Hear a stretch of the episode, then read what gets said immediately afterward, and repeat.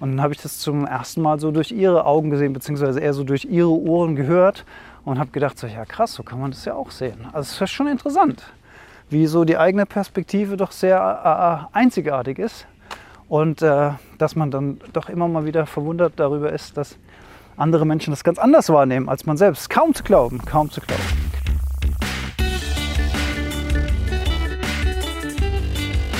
Die Heldenstunde, euer Podcast für ein gesundes und bewusstes Leben. Herzlich willkommen zur Heldenstunde. Es begrüßt dich dein Gastgeber Alexander Metzler. Schön, dass du wieder dabei bist. Und wie ihr vielleicht hören könnt, habe ich euch wieder mitgenommen in mein Wäldchen.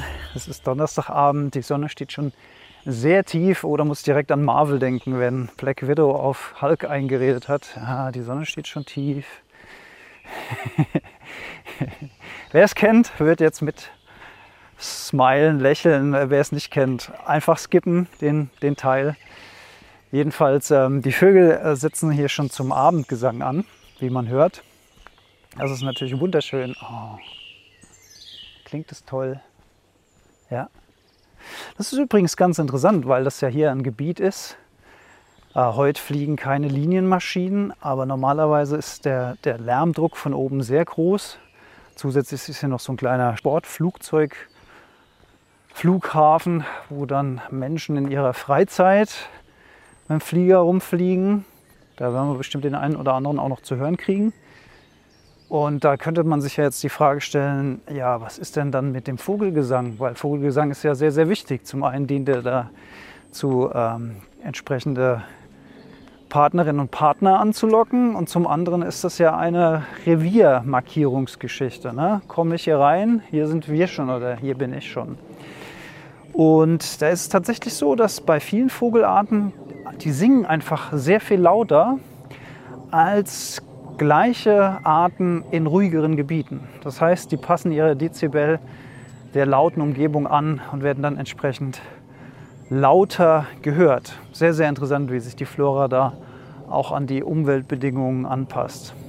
Also würde man so, also ein Rhein-Main, so ein Yo, Rotkehlchen, würde man das irgendwo dann in einen stillen Wald setzen, dann wäre das da der absolute Chef, weil es einfach sehr, sehr viel lauter wäre als alle anderen.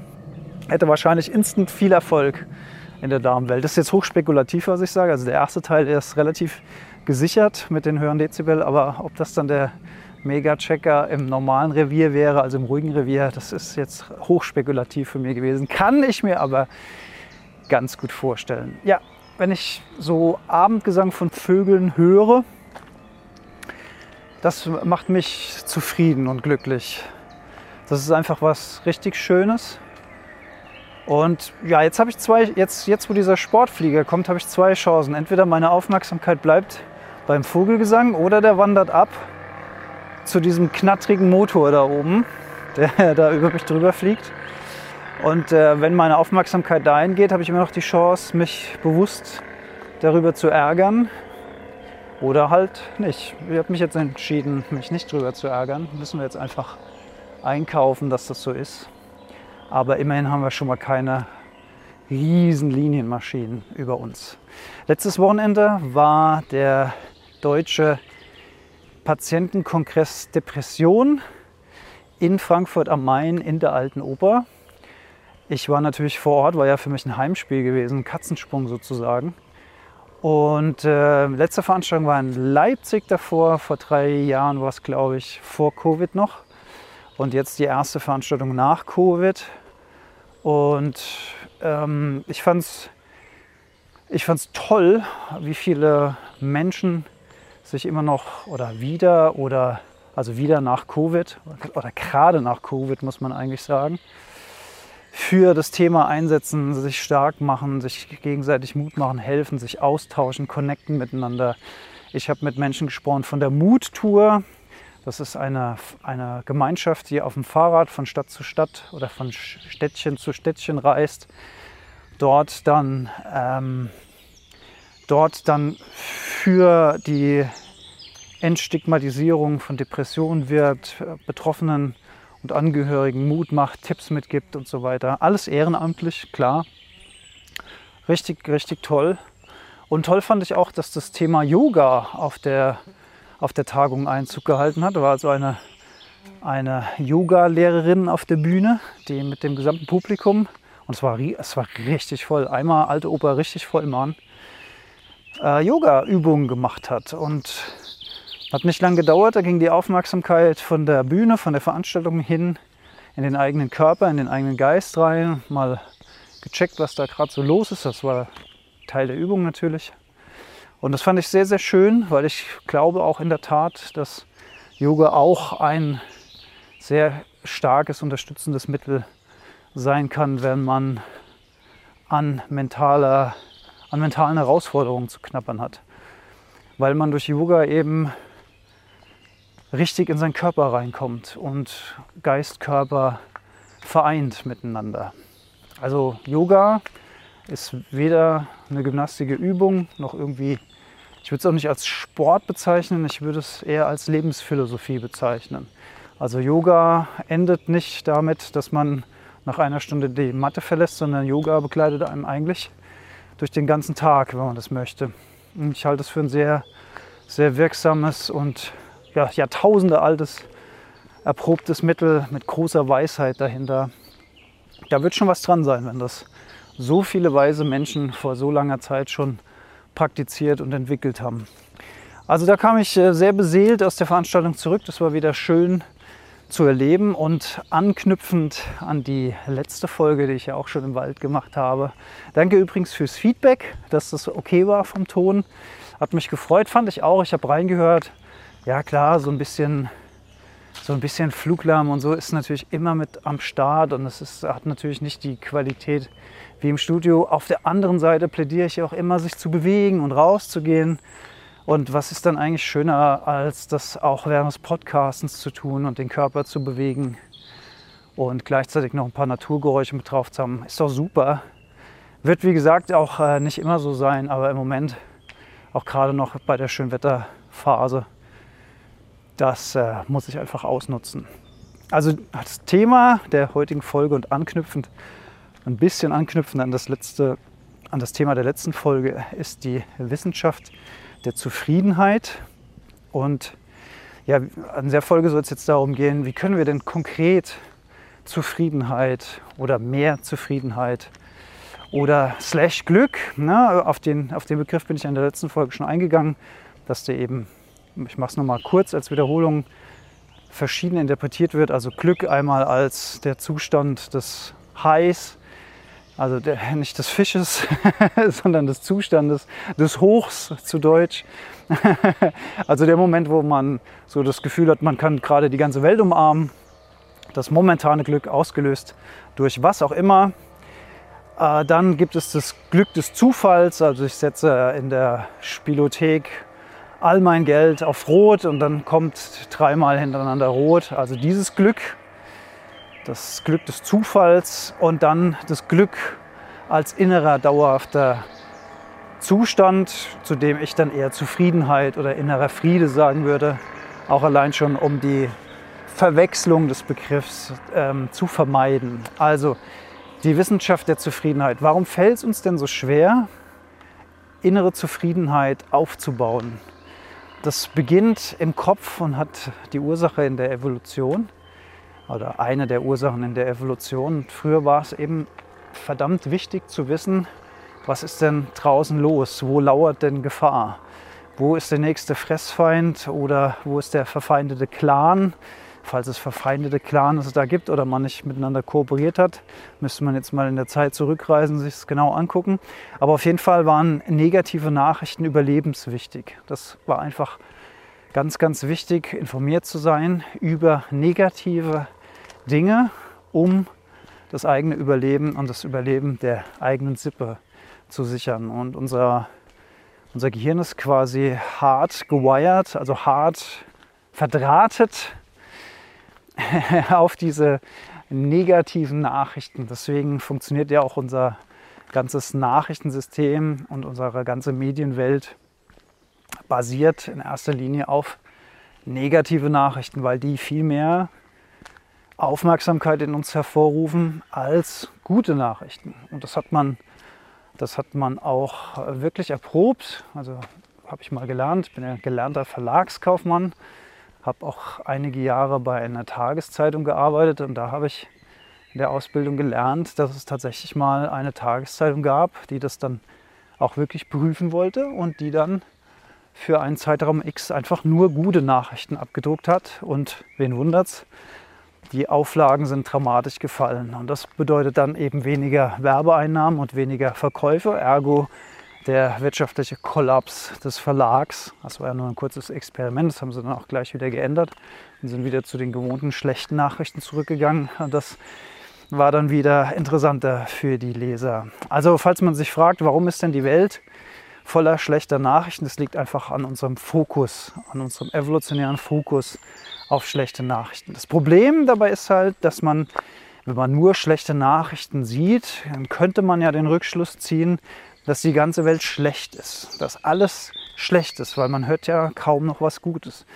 Da muss man aber immer sich auch gewahr sein, dass das, was es in die Nachrichten schafft, immer die Ausnahme der Normalität ist.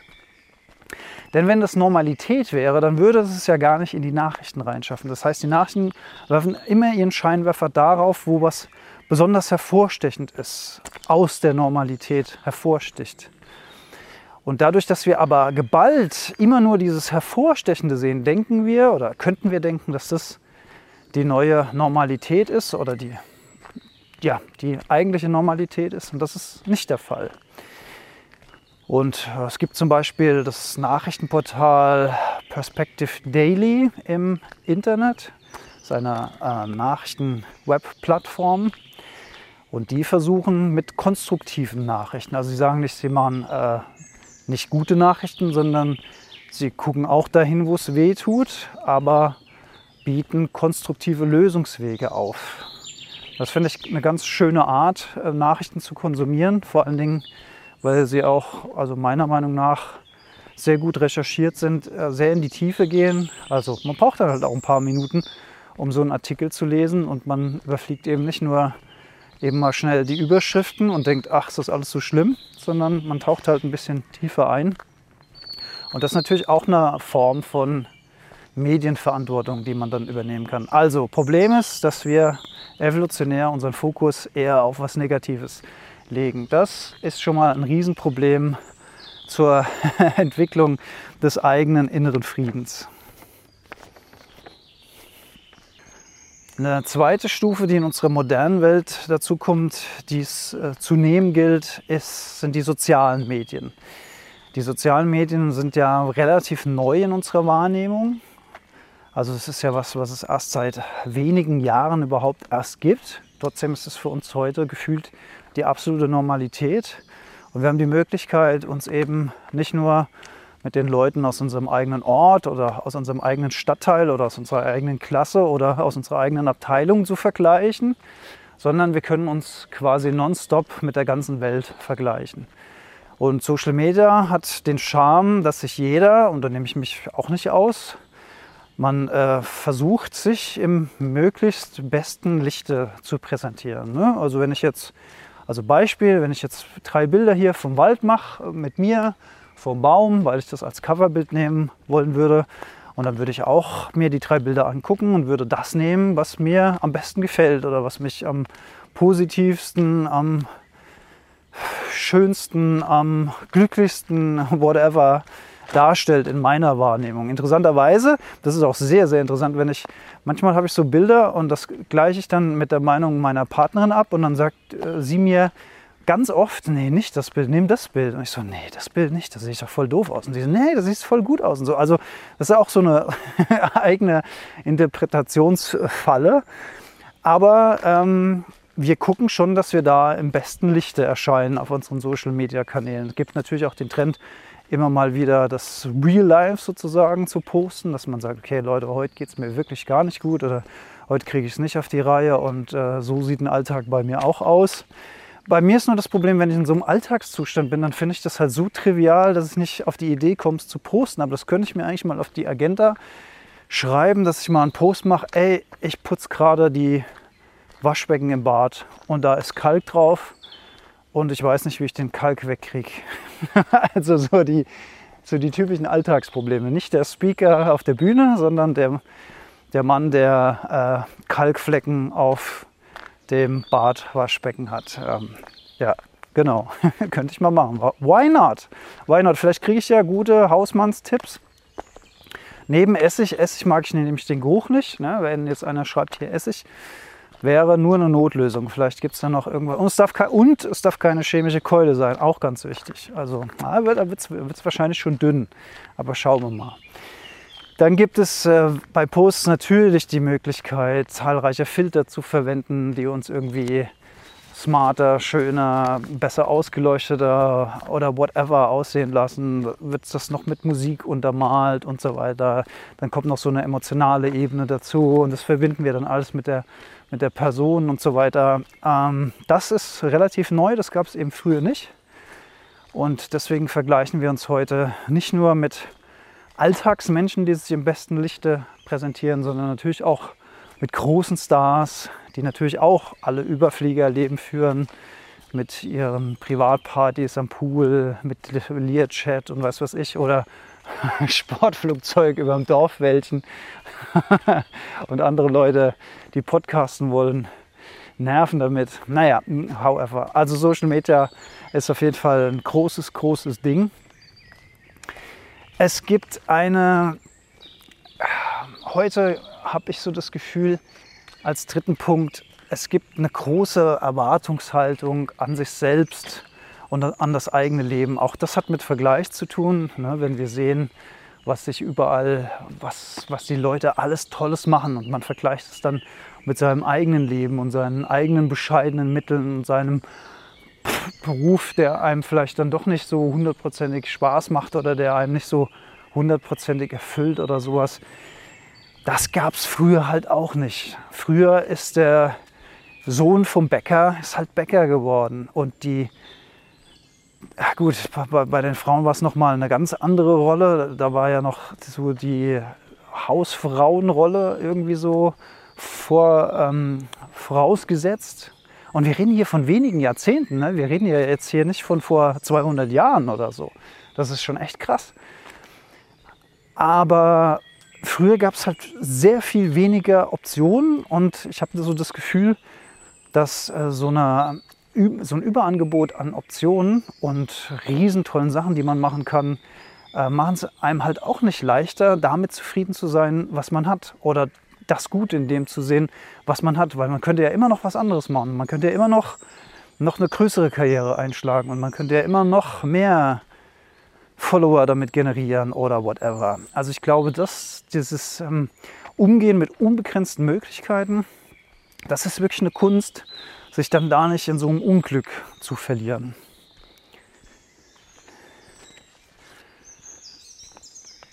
Und vierte Stufe oder vierte Hürde, die ich äh, sehe, ist ähm, generell der ganze Informationsoverflow. Also nochmal alles. Medien, dann äh, nonlineares Streaming. Wir können wann wir wollen, was wir wollen und wie wir wollen, mit welchem Endgerät konsumieren.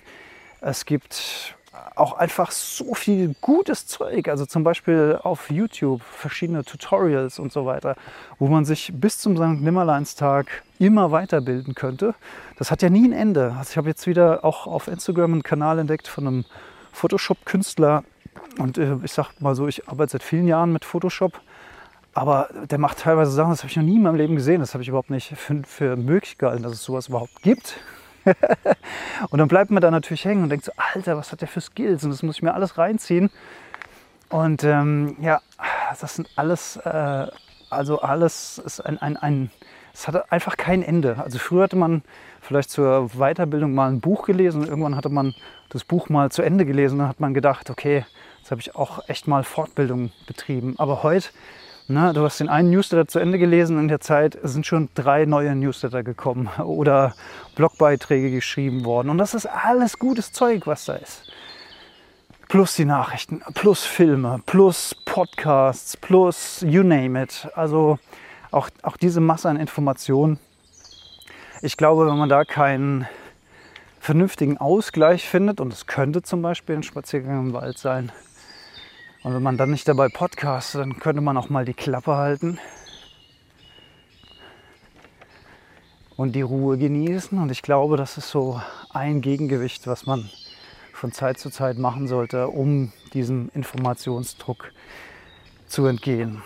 Ja, das waren jetzt relativ viele Stufen oder Herausforderungen, die wir meistern können oder meistern müssen. Wie sieht es denn mit den Dingen aus, die wir proaktiv tun können, um mehr innere Zufriedenheit zu generieren? Da wäre als wichtiger, als wichtiger Hack der Humor zu nennen. Also Humor ist so eine Sache, ich muss sagen, es fällt mir auch nicht so richtig leicht. Also mich, äh, ich habe, glaube ich, nicht so ein Massenkomparativ, Massenkomparativ, also so ein Humor, den viele Leute haben. also das heißt, ähm, es ist schwer, also Comedians zum Beispiel haben es relativ schwer bei mir. Es ist irgendwie schwer, mich da hinterm Ofen vorzulocken. Ich weiß nicht, ob das keine Ahnung, ob das Überbleibsel sind von meinen äh, Jahren der Depression früher, dass ich das alles nicht so lustig finde oder so. Keine Ahnung, woran es liegt. Aber es ist natürlich echt schlau, wenn man Dinge findet, über die man lachen kann, dass man sich mit denen auch hin und wieder beschäftigt. Also äh, zum Beispiel, wir mögen im Hause Heldenstunde mögen wir äh, den Humor von Ricky Gervais ganz gerne, äh, weswegen wir auch immer mal wieder Serien mit ihm gucken oder uns Bühnenprogramme anschauen von ihm. Äh, das äh, neueste Bühnenprogramm fand ich jetzt zum Beispiel auch nicht mehr so den Renner, weil er mit so vielen äh, Vogue-Tabus bricht, dass es irgendwie schon so ein bisschen vorhersehbar war, fand ich persönlich jetzt. Aber anyway, ähm, es sind auf jeden Fall ein paar Sachen dabei, wo man mal lachen kann. Ich habe auch irgendwann in der Heldenstunde schon mal den Film Eurovision Song Contest. Den finde ich zum Beispiel extrem lustig, aber ich glaube, es hat auch damit zu tun, dass ich selbst auf der Bühne stehe und das dann so krass nachvollziehen kann, was dann da passiert in dem Film, weil es natürlich auch völlig überdreht und übertrieben. Kann ich auch verstehen, dass nicht jeder den Humor hat. Aber anyway, jeder hat ja seine äh, Art und Weise von Humor und natürlich ist es schlau, wenn man dann Dinge, die man lustig findet, auch regelmäßig mal konsumiert, um mal zu lachen. Miteinander, am besten miteinander, dann steckt Lachen auch noch an. Ne, Lachen ist ansteckend. Oder wenn jemand, den man gut findet, also Comedian oder in irgendeiner Form jemand, äh, wo es was zum Lachen gibt, wenn der in die Stadt kommt und dann ein Bühnenprogramm macht, dass man seinen Liebsten, seine Liebste einlädt, sagt, hier komm, Schatz, ich habe uns Tickets gekauft. Wir gehen noch romantisch essen und dann gucken wir uns XY an. Ist das schön, wenn man sowas dann gemeinsam macht und lacht an so einem Abend. Also das würde ich wirklich empfehlen. Und ja, wenn es mal nichts zu lachen gibt, dann kann man immer noch bewusst die Aufmerksamkeit auf das Lächeln lenken. Das Lächeln sozusagen der kleine Bruder des Lachens, also die wohnen in unmittelbarer Nachbarschaft. Wenn man beim Lächeln im Haus drin ist, ist die Chance gut, dass man auch mal rübergeht und klopft und sagt, ey, Lachen, bist du zu Hause? Wie, war das bei euch als random Gedanke von mir? War das, also früher, als ich Kind slash Jugendlicher war in meinem Dorf, und da war das so völlig normal, dass man so um 15 Uhr, wenn die Hausaufgaben gemacht waren, dass man dann so losgetingelt ist und so seine Freunde abgeklappert hat, indem man einfach überall geklingelt hat und gefragt hat, ey, was machst du, hast du Bock, was weiß ich, Fußball, äh, kicken oder Tennis gegen die Wand spielen oder Tischtennis spielen oder whatever. Das war so ganz normal. Man war irgendwie nicht fest verabredet, sondern man hat sich den Tag so entwickeln lassen. Irgendeiner hat schon Bock gehabt, irgendwas zu machen. Und heute ist das ja undenkbar. Also wenn man heute so in seinem, in seinem Haus oder in seiner Wohnung ist, dann ist ja, also oft kommt es mir vor, wenn man unangekündigt klingelt, dass es da fast schon wie so ein Eindringen in die, in die Privatsphäre ist. Man muss vorher irgendwie so gefühlten Termin machen und sich ankündigen drei Tage vorher, dass man kommt oder vorhat zu kommen und ob das dann auch in Ordnung ist. Das ist irgendwie strange. Es gibt auch keine Überraschungsbesuche mehr. Also in meiner Welt gibt es das irgendwie nicht mehr so. Dass plötzlich mal jemand vor der Tür steht und sagt, ey, ich war in der Nähe. Naja, das gibt es schon auch noch, aber irgendwie signifikant seltener als früher. Würde mich mal interessieren, wie das bei euch so ist, ob das hier nur so ein Phänomen ist im Dorf. Vielleicht sieht das in der Stadt auch ganz anders aus. Vielleicht ist da noch so ein bisschen äh, Spontanität ter Spontanität möglich. Also Humor, Lachen oder Lächeln in den, in den Alltag einbauen. Warum? Warum lachen, warum lächeln? Naja, es liegt ja auf der Hand. Äh, natürlich, natürlich hat es chemische Reaktionen im Kopf, äh, wenn man lacht zur, zur Folge. Also Wohlfühlhormone, gute Launehormone werden ausgeschüttet. Das heißt, wir machen proaktiv was für die Körperchemie, dass diese Hormone auch produziert werden, die uns gut fühlen lassen. Dopamin wäre da zu nennen oder Serotonin. Serotonin würde ich sagen eher so das, das langsame Glühen, das Feuer, was wir in der letzten Folge hatten. Also eher so die, die Zufriedenheit.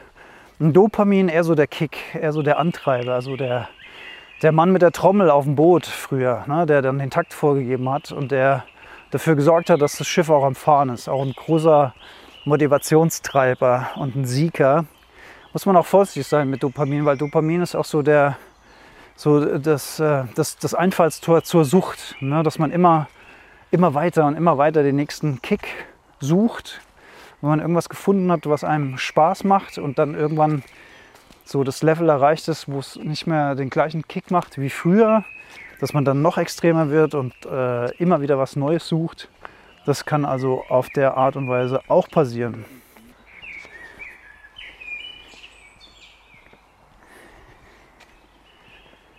Zweiter Punkt der Dinge, die uns helfen können zur inneren Zufriedenheit, ist in die eigene Gesundheit zu investieren. Also investieren im Sinne von mein Leben darauf ausrichten, dass meine körperliche und geistige Gesundheit auf einem guten Niveau bleibt oder zurückkommt. Dazu gehört sowas, wie ich gerade hier mache, ne? spazieren gehen im Wald, Bewegung, frische Luft einatmen. Dazu gehört natürlich das große Gebiet der Ernährung, also welche Stoffe führe ich mir dann zu tagtäglich. Und da werde ich nicht müde, immer wieder zu sagen, dass das, was wir essen, das ist der Rohstoff, aus dem unser Körper und unser Geist gebaut wird. Also unser Geist ist ja auch letzten Endes eine, eine physiologische, ein Ergebnis von physiologischen, physiologischen Vorgängen. Physiologisch und psychologisch wäre es da nicht schon dran gescheitert an diesen Worthülsen. Aber das ist der Rohstoff, der Grundstoff, aus dem das alles aufgebaut wird. Also was könnte denn wichtiger sein als das, was wir uns jeden Tag reintun? Und wenn wir eben sehr viel ja, schlechte Nahrungsmittel oder äh, ich suche gerade das richtige Wort, ähm, nicht wertvoll, sondern wertlos. Naja, ihr wisst die Richtung, die ich einschlagen will. Also wenn wir solche Arten von Lebensmitteln konsumieren und dann wird daraus halt unser Körper gebaut und dann ist es doch irgendwie, das liegt doch so klar auf der Hand, dass wir dann viel anfälliger, anfälliger werden für Krankheiten oder für Defekte oder für Verletzungen, weil das System einfach nicht so stabil gebaut ist, wie es sein könnte, wenn es optimal versorgt wird. Und was hat es mit der inneren Zufriedenheit zu tun? Naja, es ist einfach sehr, sehr viel schwerer, sich auf innere Zufriedenheit zu konzentrieren oder innere Zufriedenheit nicht zu konzentrieren, sondern zu kultivieren, wenn wir ständig von Krankheiten oder von körperlichen Wehwehchen geplagt werden. Das ist äh, möglich, aber es ist halt sehr, sehr viel schwerer. Die Hürde ist sehr viel größer, weil wir dann auch einfach abgelenkt sind von dem, was wir gerade durchleiden. Und wenn wir gerade von durchleiden sprechen, dann vielleicht auch noch mal kurz eingehen auf den Unterschied zwischen Schmerz und Leiden. Also Schmerz ist das, was halt körperlich verursacht wird. Ne? Wenn ich mir mein Zeh, meinen nackten Zeh, ah, Lieblingsbeispiel, nackter Zeh an der am Tischbein unten anstoße, am eckigen, so richtig schön, ich kann es richtig spüren. Das ist Schmerz, der ist äh, unvermeidlich. Das ist in dem Moment einfach passiert. Und unser Gehirn signalisiert uns dann, ach, hier ist ein äh, Waldmäuschen, braunes, süß. Ach Gott, ist ja richtig zahm. Mehrere sogar.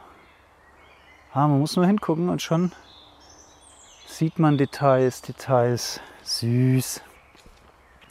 Also das Gehirn signalisiert uns dann sehr, sehr klar, dass es keine gute Idee war, mit dem C an, diesen, an dieses Tischbein zu knallen.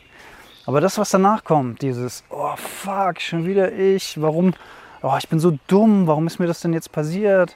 Der Tisch steht doch schon immer da und äh, heute ist ein Scheißtag, jetzt was weiß ich. Äh, und jetzt stoße ich mir auch noch den Zeh. Also das ist diese psychologische Geschichte, die wir uns dann zu dem Schmerz, zu dem realen Schmerz erzählen. Das ist dann Leid.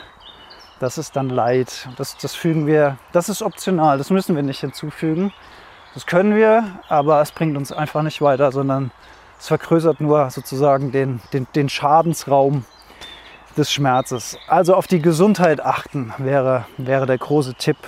Zur Gesundheit gehört äh, neben Bewegung und Ernährung natürlich als ganz wichtige Säule auch der Schlaf. Und um den Schlaf wird es auch mal wieder in einer der nächsten Heldenstunden gehen. Es ist wieder eine Heldin zu Gast, die ihr schon kennt.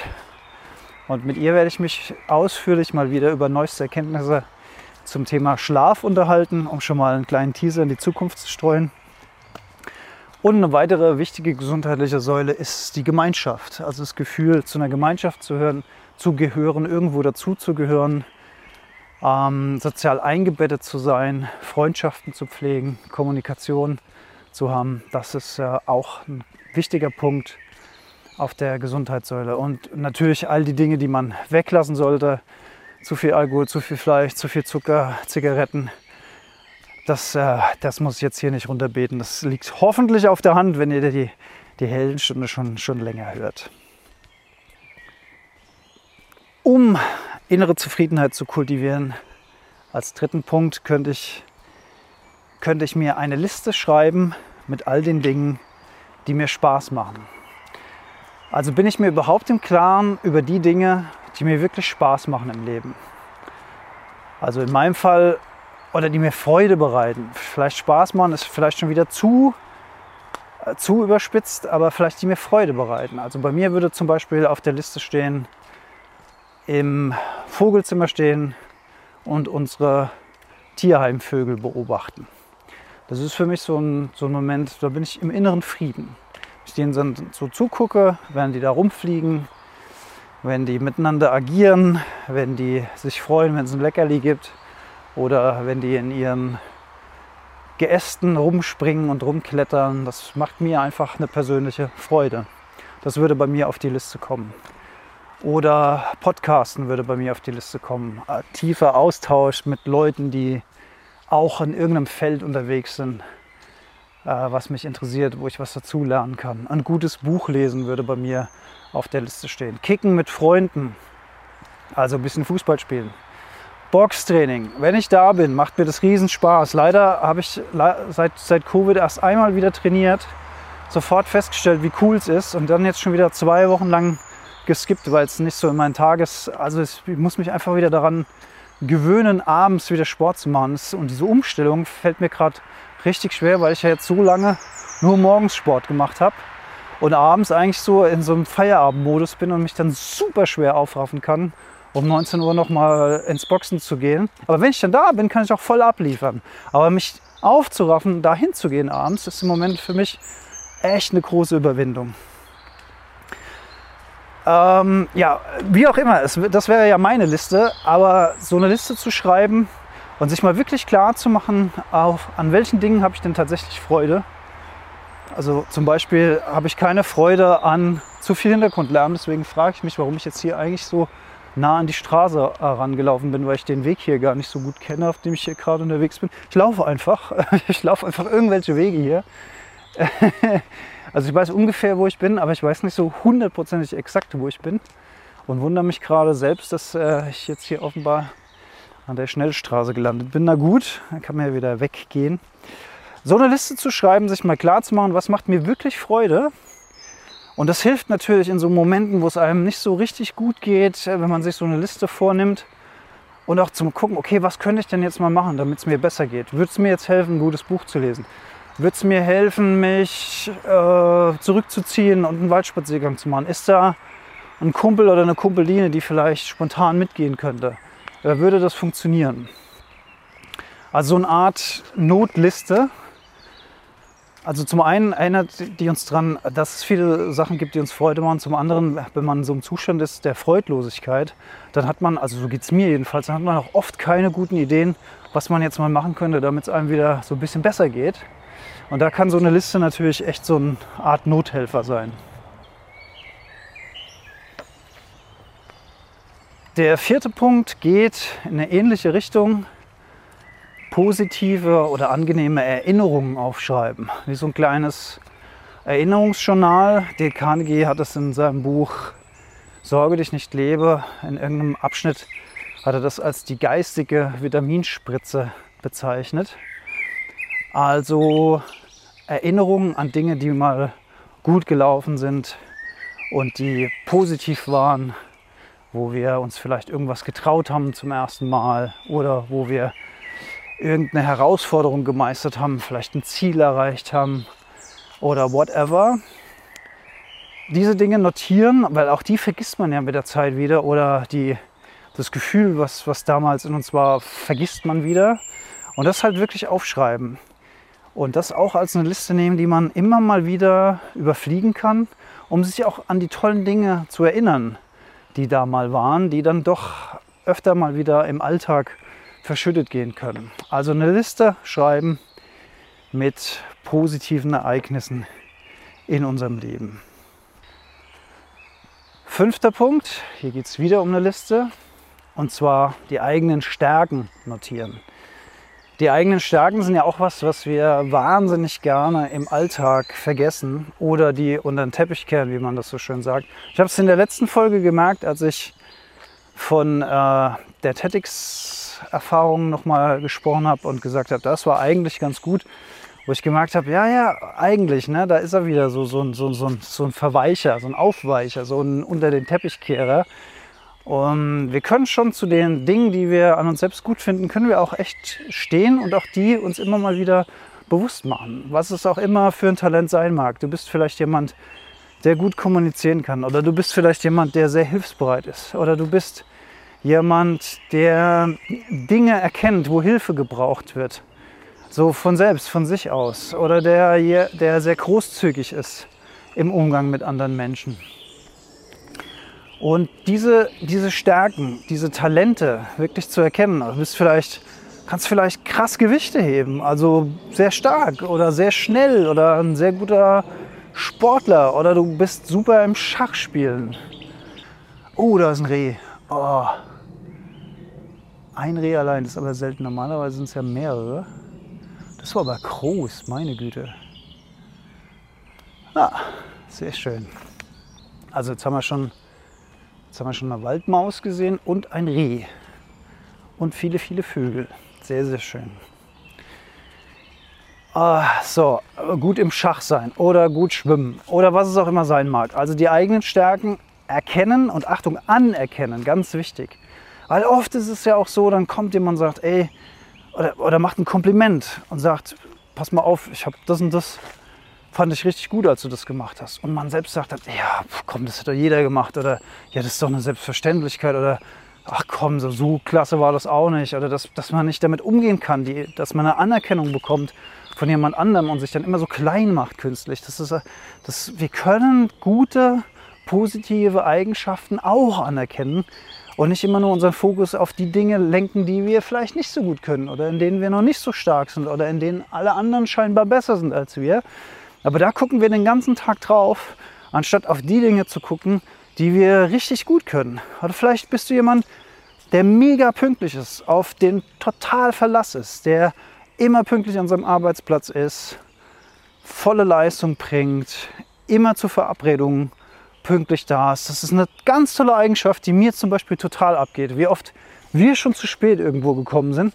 Es gibt sowieso schon den Running Gag, wenn wir eingeladen werden bei unserem engeren Freundeskreis, dass wir immer eine Viertelstunde, also wenn die sich um 18 Uhr treffen, dann sagen die immer, Treffpunkt ist um 17.45 Uhr, weil die, weil die schon alle wissen, wir kommen mindestens eine Viertelstunde zu spät. Und eigentlich ist das voll nervig, ist auch für uns nervig. Aber gut, es hat sich jetzt mittlerweile so äh, eingespielt, das äh, Uhrwerk in unserem Bekanntenkreis, äh, dass es mittlerweile bekannt ist und auch dann funktioniert. Aber das ist zum Beispiel eine Stärke, wenn man so ein geiles Zeitmanagement hat, dass man überall pünktlich ist und sich auf dich verlassen kann. Oder dass du jemand bist, äh, wo deine Freundin, dein Freund weiß, ey, ich kann um halb drei morgens anrufen und der oder diejenige würde sich ins Auto setzen und würde mich irgendwo abholen, wenn ich, äh, wenn ich nicht mehr weiter weiß. Also so auch solche Dinge, ne? das, das sind tolle Eigenschaften. Und die kann man sich immer mal wieder bewusst machen. Also eine Liste von Stärken und die sich immer mal wieder bewusst machen und anerkennen sich selbst. Sechster Punkt wäre die Kultivierung von Dankbarkeit. Zur, zur Dankbarkeit habe ich einen schönen Satz gelesen, der heißt, Dankbarkeit erlaubt das Feiern des Jetzt. Das ist ganz toll, weil in dem Moment, wo wir dankbar sind, sind wir dankbar für das, was gerade ist. Also zum Beispiel das Reh, was gerade vorbeigelaufen ist. Ich dankbar für diese Sichtung. Ist äh, immer ein toller Moment, wild im Wald zu sehen. Und dann feiere ich den jetzigen Moment, also das, was gerade ist. Also ich gebe keinen Widerstand gegen das, was gerade ist, sondern ich bin dankbar. Ich bin dankbar für den Fluglärm hier. Oh, das ist aber weit aus dem Fenster gelehnt. Aber das wäre natürlich eine ganz weise Geisteshaltung, dankbar zu sein für den Fluglärm. Und wenn man, wenn man so drüber nachdenkt, könnte man das auch sein, weil man könnte ja auch sagen, ja, denn ich bin nah am Flughafen, ich bin nah am Knotenpunkt in die Welt. Die ganze Welt steht mir offen. Ich kann innerhalb von kürzester Zeit am Flughafen sein und kann, kann die Welt sehen. Also das könnte man so interpretieren. Ne? Oder das war zum Beispiel so, tatsächlich so ein Gedanke von mir, als Covid war und alles eingestellt war, keine Flugzeuge mehr am Himmel. Ich fand das großartig, ganz ehrlich. Aber ich habe schon verstanden, dass viele Leute das auch beunruhigt hat, weil dieser Zivilisationslärm natürlich auch so ein Zeichen von Normalität und Sicherheit bedeutet. Und wenn dieser Zivilisationslärm auf einmal verstummt, dann ist es wie so eine Art Warnung. Hier stimmt irgendwas nicht. Hier ist irgendwas total aus den Rudern gelaufen. Und äh, ich habe Stimmen gehört, die waren eben beunruhigt, dass plötzlich keine Flugzeuge mehr am Himmel waren. Ich selbst habe das nicht so empfunden, aber ich kann schon, also ich kann schon nachvollziehen, dass man das auch auf so eine Art und Weise interpretieren kann. Und dann könnte man schon sagen, okay, der Fluglärm ist was Positives. Da kann ich eigentlich dankbar dafür sein, weil das scheint ein äh, Zeichen der Normalität zu sein in unserer Zivilisationsgesellschaft, in der wir da leben. Und so könnte ich mir das irgendwie anders zurechtframen. Es war übrigens sehr interessant. Meine Partnerin hat früher in einem Tochterunternehmen der Lufthansa gearbeitet, äh, als ich sie frisch kennengelernt habe. Und auch damals habe ich schon über den Fluglärm lamentiert. Und äh, da hat sie gesagt, ja, das, für mich ist das wie Musik in den Ohren. Ja, wenn, das bedeutet viele Flugzeuge am Himmel, bedeutet viel Umsatz für die Gesellschaft und äh, bedeutet ein gutes Gehalt oder ein gesichertes Gehalt.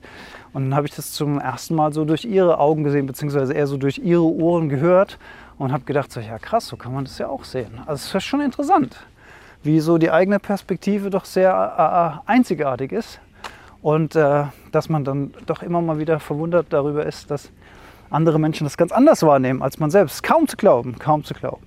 Also Dankbarkeit kultivieren, ganz, ganz, ganz wichtiger Punkt im eigenen Leben. Und auch da nochmal ein kleiner Exkurs, ich wiederhole mich da immer wieder gerne, dankbar auch sein für die kleinen Dinge des Lebens, für die, für die sogenannten kleinen Dinge des Lebens. Also zum Beispiel drei Mahlzeiten am Tag. Das war was vor ein paar hundert Jahren, das, das war einfach nicht äh, selbstverständlich. Und wir haben heute so viel erreicht in unserem Alltag, so, wir führen ein so, so äh, unglaublich luxuriöses Leben.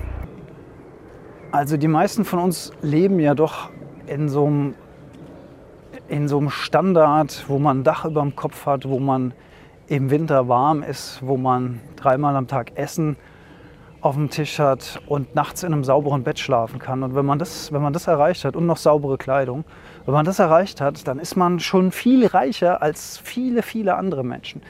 Und sich das auch immer mal wieder bewusst zu machen und nicht immer nur nach oben gucken, was haben die mehr als ich, was haben die mehr erreicht als ich, was, können, was hätte ich alles erreichen können, sondern auf das gucken, was ich erreicht habe. Bis hin zu, das mache ich halt gerne, einfach mich an der Natur erfreuen. Ne? Wenn im Frühling, wenn das alles anfängt zu blühen und zu grünen, wenn diese, dieser, dieser Reichtum der Natur, diese Farben, diese Düfte von den Blüten oder jetzt die Insekten, wenn die überall, wenn es brummt, wenn das noch da ist. Da freue ich mich drauf. Es wird irgendwann vermutlich leider auch nicht mehr selbstverständlich sein. Deswegen dürfen wir uns jetzt daran erfreuen, solange das noch sozusagen selbstverständlich ist. Letzter Punkt ist die eigene Sprache. Und zwar die Sprache, die wir nach außen sprechen, aber auch die Sprache, die wir im eigenen Kopf haben. Da geht es darum, wie formulieren wir denn die Dinge? In unserem Leben. Hallo. Da geht es darum, wie formulieren wir die Dinge für uns selbst. Wie reden wir mit uns selbst? Ich hatte vorhin das Beispiel mit dem C, den wir uns am Tischbein anstoßen, wo ich dann sowas sagen könnte im Kopf, so, oh du dummer Idiot, hast wieder nicht aufgepasst, du bist so blöd. Sowas passiert auch immer nur dir. Also diese Art und Weise, wie wir mit uns selbst reden im Kopf, das macht äh, sehr, sehr viel aus, die innere Kommunikation aber auch die Kommunikation nach außen, wie nach außen. der Roy Hesse kommt wieder. Nach außen. Nach außen, nach außen gerichtete Kommunikation.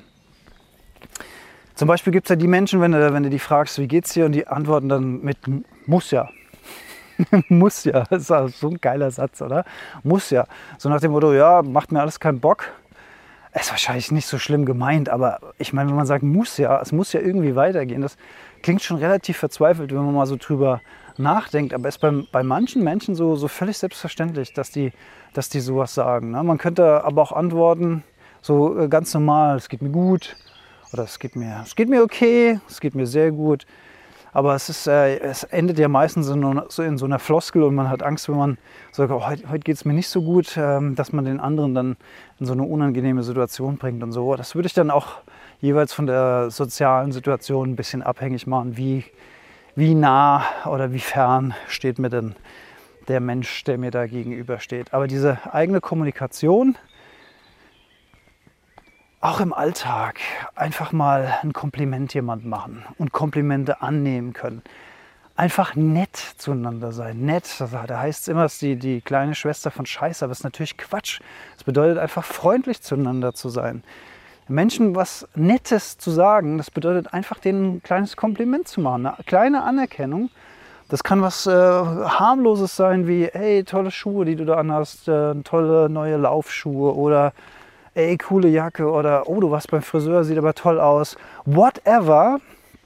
Wer freut sich denn nicht darüber, wenn er sowas wenn er sowas gesagt bekommt. Und die Freude des anderen spiegelt sich dann in uns selbst wieder. Also das ist ja nicht nur so, dass wir dem anderen was Gutes tun, sondern wir tun uns selbst gleichzeitig auch was Gutes damit.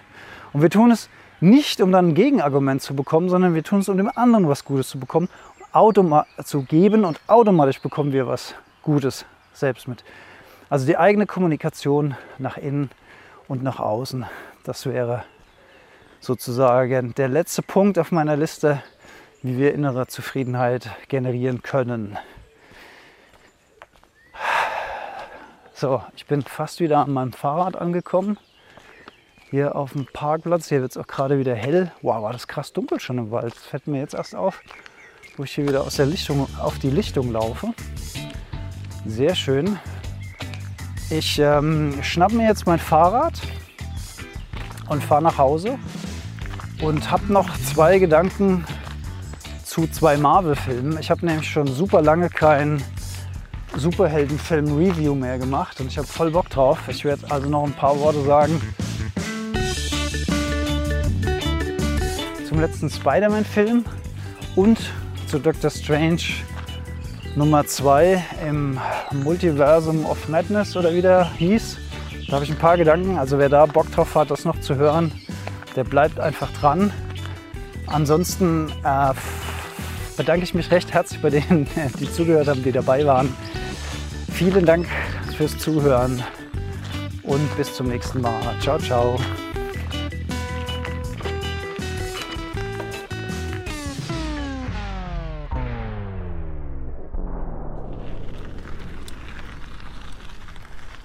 So, ich bin also jetzt auf meinem Fahrrad Richtung Heimatdorf unterwegs. Mal gespannt, wie jeder Sound wird mit den Fahrradgeräuschen. Ja, ein paar Gedanken zum letzten Spider-Man. Ich habe so ein bisschen den Überblick über die Sublines verloren. Also No Way Home, glaube ich, ist es. Ich bin mir aber nicht sicher, weil es, die sind ja alle so ähnlich. Also es geht natürlich um den Multiverse Spider-Man. Und natürlich gibt es Spoiler, also wenn ihr den Film noch nicht gesehen habt und nichts davon vorab wissen wollt, dann jetzt nicht mehr zuhören. Ich werde da so ein paar Gedanken sagen äh, zu den zu den Geschehnissen. Aber vieles, es ist ja fast unvermeidlich, ähm, dass man im Vorfeld irgendwie Trailer sieht und dann doch schon einiges vorweggenommen wird von dem, was dann da tatsächlich passiert. Also, meine Gedanken dazu. Mega Film, mega geil, mega geiler Spider-Man. Ich war ja schon immer ein riesen Spider-Man-Fan. Spider-Man einer meiner absoluten Lieblingsfiguren. Zusammen mit Batman aus DC tatsächlich. Ich glaube, es ist auch einfach nur Batman, den ich gut finde.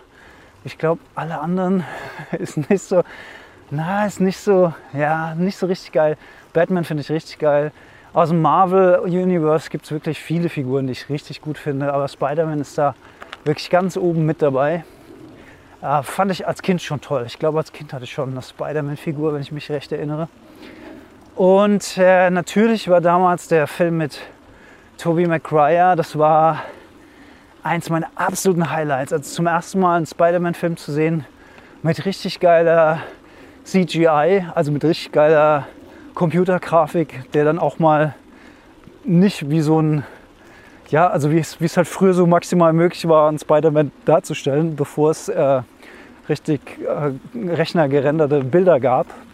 Da war das ja eher so ein Trauerspiel, Spider-Man zu verfilmen. Und diesmal, also das war ja damals so der erste Film, wo der dann halt so wirklich durch die Häuserschluchten geschwungen ist und mega geil, aufwendig, alles produziert. Und äh, später dann mit Andrew, Andrew Garfield, Andrew, Andrew Garfield heißt er, glaube ich. Ähm, ja, fand ich auch gut.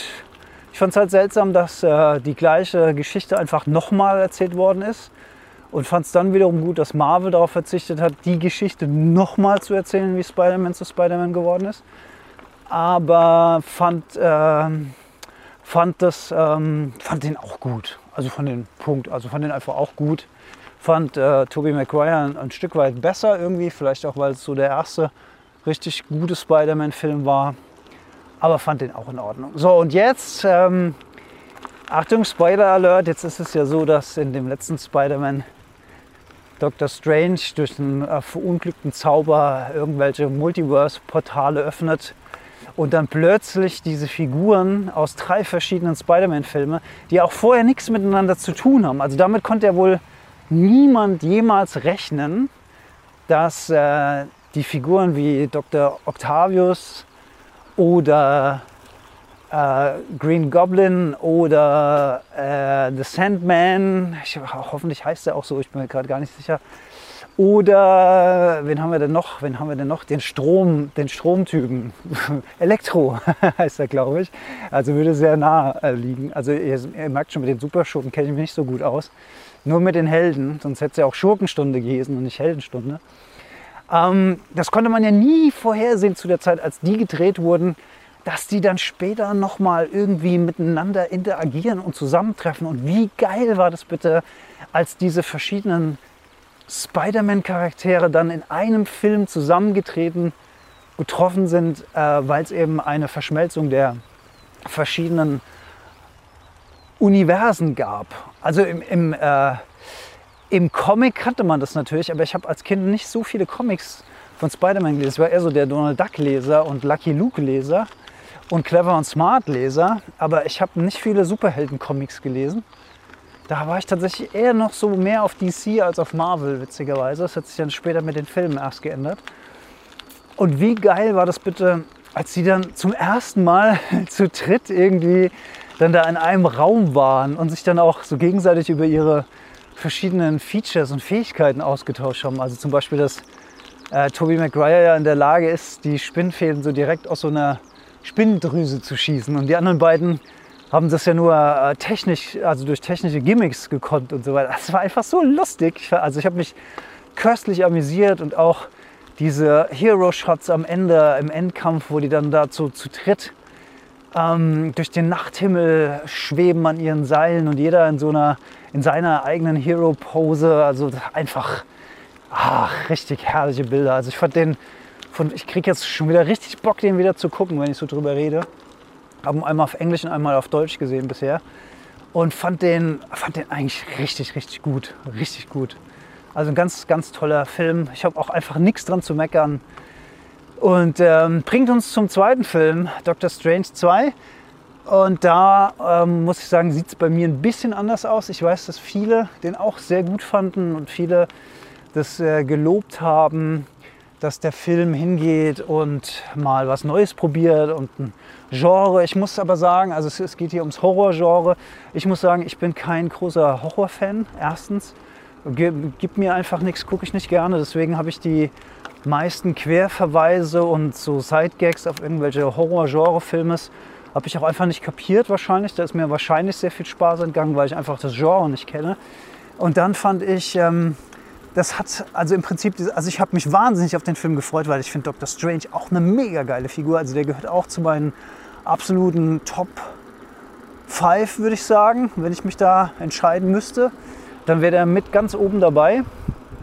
Also richtig, richtig gut.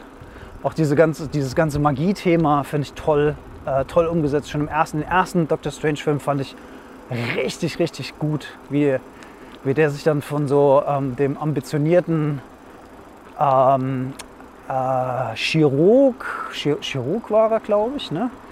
wie er sich vom, oder, oder was anderes, war ein anderer Arzt, also auf jeden Fall ein operierender Arzt und wie er sich dann so völlig von dieser materiellen Welt ähm, in dieser in dieser spirituellen Welt äh, zurechtfinden muss, in der er dann gelandet ist. Also das, das, das war auch, ähm, das hatte auch wirklich, ich muss glaube ich auch mal eine eigene Folge darüber machen, weil da waren ein paar echt spannende Momente und Szenen drin, die auch wirklich, ähm, wie soll ich sagen, äh, da, da waren keine Leute involviert, die so gar keine Ahnung davon haben. So würde ich es mal sehen. Ich glaube, da waren schon wirklich auch ein paar Spezialisten aus diesen Gebieten dabei, sonst jetzt nicht so viele deutliche Hinweise auf, auf Dinge äh, gegeben, die man spirituell so auch wirklich lehren könnte.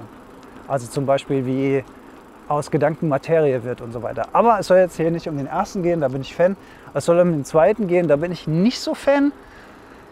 Und ich glaube, es liegt einfach hauptsächlich daran, also bildgewaltig war der Film und man kann ihn auf jeden Fall gucken und so weiter. Aber A, ich bin halt kein Horrorfan, schon gesagt. B, die Weiterführung von Scarlet Witch, äh, die Serie, die Serie Wonder Vision fand ich super, fand ich großartig, äh, hat mir riesen Spaß gemacht, auch dass sie am Ende zur Scarlet Witch wurde und diese, diese ganze Hexenmagie-Geschichte, das war fantastisch umgesetzt, war auch ein toller Turn am Ende, wo sie dieses magische Schutzschild dann da geschaffen hat mit den, mit den Hexenruhen und so weiter.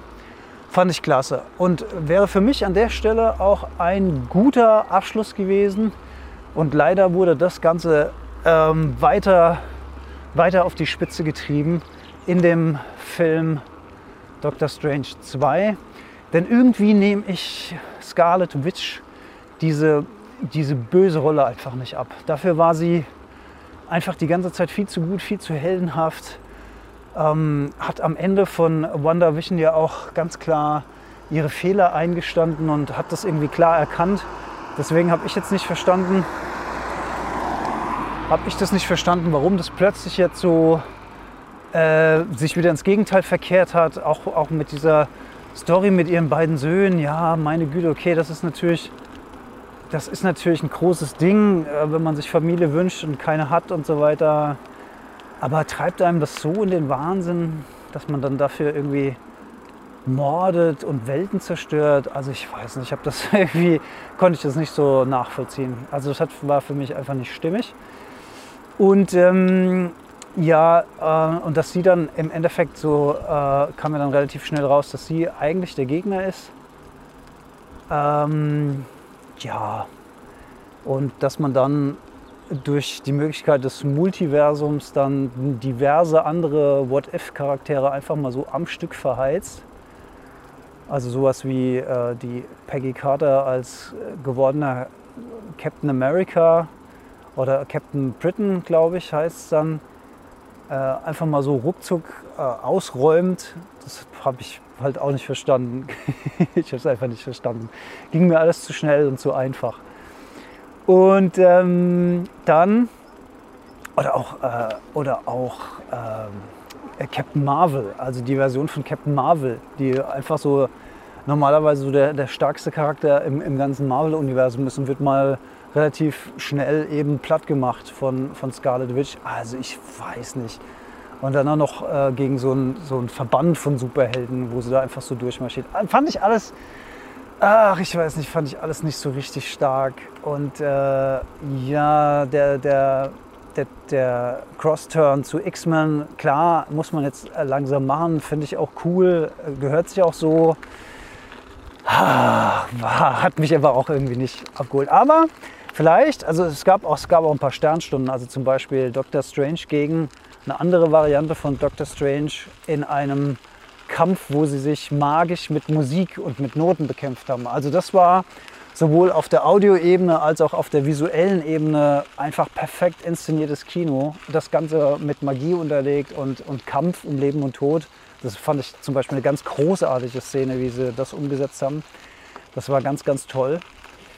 Und vielleicht geht es mir mit dem Film, wie es mir ging mit Black Widow damals, wo ich auch im Kino war und irgendwie nicht so richtig befriedigt da rausgegangen bin und ihn dann später mit sehr viel Abstand nochmal in aller Ruhe mir auf zu Hause im, im heimischen Wohnzimmer angeguckt habe und fand ihn dann richtig gut. Ich hoffe, so wird es mir mit Doctor Strange auch 2 äh, auch gehen, denn eigentlich hat es der Film verdient, ich glaube, der ist schon gut. Ich glaube, ich habe einfach sein Potenzial noch nicht so richtig erkannt. Oder wie Lincoln immer gesagt hat, ich mag diesen Menschen nicht so richtig. Ich glaube, ich muss ihn noch besser kennenlernen. Vielleicht ist es hier auch so. Vielleicht muss ich den Film einfach noch ein, zwei Mal sehen, um richtig gut zu finden. Well, that's it. Das ist mein kleines Review zu den beiden äh, letzten Marvel-Filmen, die ich gesehen habe. Ähm, Sonne geht jetzt unter. Ich bin gerade angekommen zu Hause mit dem Fahrrad bedanke mich nochmal recht herzlich bei euch. Also mir hat es jetzt Spaß gemacht, auch das Review am Ende nochmal. Bin froh, dass ich nochmal rausgegangen bin. Froh, dass ich nochmal im Wald war, mich ein bisschen bewegt habe. Und danke, dass ihr dabei wart. Wir hören uns spätestens in 14 Tagen wieder oder wenn ihr mögt, zwischendurch die Gleichmutproben mit Leander Kreidemann und mir hören als Podcast oder auch montagsabends live mit dabei sein. Jeden zweiten Montag 19.30 Uhr live auf Insta nehmen wir die Gleichmutproben auf. Vielleicht sehen wir uns da, würde mich sehr, sehr freuen. Auf bald und ciao, ciao.